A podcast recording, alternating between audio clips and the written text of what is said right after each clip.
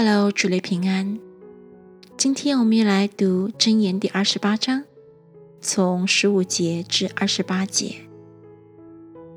暴虐的君王辖制平民，好像吼叫的狮子，觅食的熊。无知的君多行暴虐，以贪财为可恨的，必连长日久。背负流人血之罪的。必往坑里奔跑，谁也不可拦阻他。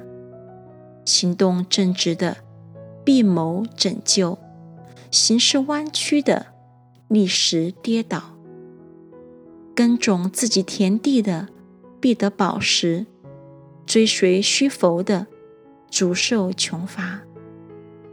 诚实人必多得福，想要急速发财的不免受罚。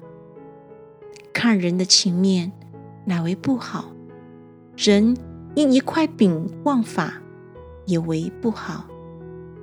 人有恶眼，想要急速发财，却不知穷乏必临到他身。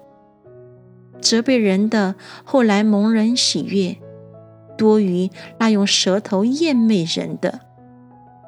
偷弃父母的，说这不是罪。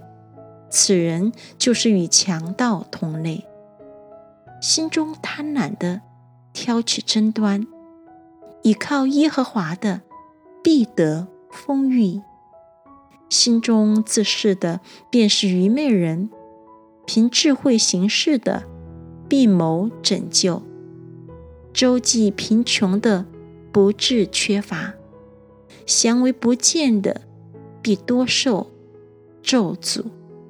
二人兴起，人就躲藏；二人败亡，一人真多。